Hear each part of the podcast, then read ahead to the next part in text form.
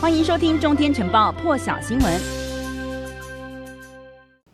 全球现场时间一起来关心到的是哦，这个 Omicron 快速传播到了全球各地。多个国家呢，包括像是了瑞典啦、西班牙啦、奥地利，都相继在二十九号的时候通报首例。那么接着呢，新加坡樟宜机场也传出有确诊者的足迹。为什么说是足迹呢？因为这个新加坡卫生部是表示。澳洲雪梨哦，先前呢有发现两起这个从南非移入的确诊病例，Omicron 的确诊病例。这两个人呢，他们曾经来到的是新加坡的樟宜机场来转机哦。那么这个新加坡现在呢是已经框列了跟这两名确诊者同个班机，而且在新加坡下飞机的七个人，让他们进行隔离检疫，而且呢要来追踪是不是有这个樟宜机场里头的员工接触过这两。两名旅客。另外，这个澳洲的卫生官员昨天也证实说，有一名这个病例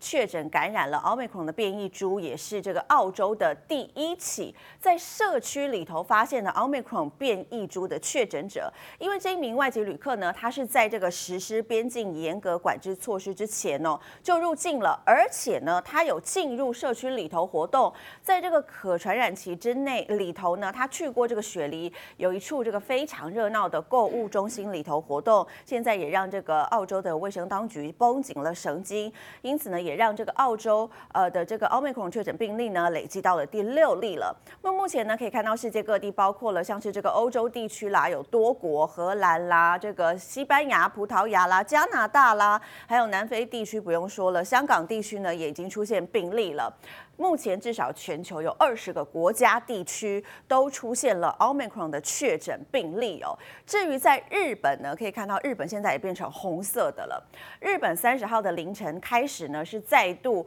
全面禁止所有的外国旅客入境，而且这个实呃这个措施要实施一个月，要是情况呢可能会再延长。那么首相岸田文雄就说了，这是为了以防万一的一个暂时措施。好，结果同一天呢就宣告这。证实了第一起的 Omicron 变种病毒的确诊病例了。根据当地新闻媒体的报道呢，这一名三十多岁的男性，他二十八号的时候是从这个非洲的纳米比亚来入境的，在机场的入境筛检时候呢，他就已经确诊了。经过这个基因序列的比对之后呢，发现确定就是这个 Omicron 变异株感染的。如果呢，这个外国染疫的状况没有平息的话，日本的这个锁国措施也有可能会再延长。那么岸田文雄也表示说呢，他会一肩扛起这个谨慎招致的所有批评哦。那么一起来听日本政府的最新回应。昨日総理からも言及のありましたナミビアからの入国者について、国立感染症研究所で阳性検体のゲノム解析を行ったところ、オミクロン株であると确认されたとの一报が。厚生劳働省からありましたので、ご报告申し上げます。我が国でオミクロン株が確認されたのは、これが初めてとなります。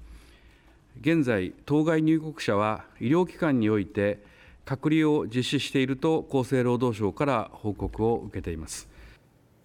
那么，针对这个 Omicron 的出现呢，让全世界各地都如临大敌。美国白宫的首席防疫顾问佛奇呢，先前也曾经表示说，美国恐怕会发生第五波的疫情。今天佛奇更出面强调说，很难说这个 Omicron 呢是否会导致重症。一起来听。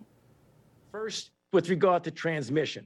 obviously, when you look at the molecular configuration of those particular variants, it suggests strongly that there's increased transmission compared with the original pandemic virus. But it is difficult to infer what the relationship between this transmissibility is and Delta. Although you can suggest it might be more, we do not know until we see the dynamics of how this evolves.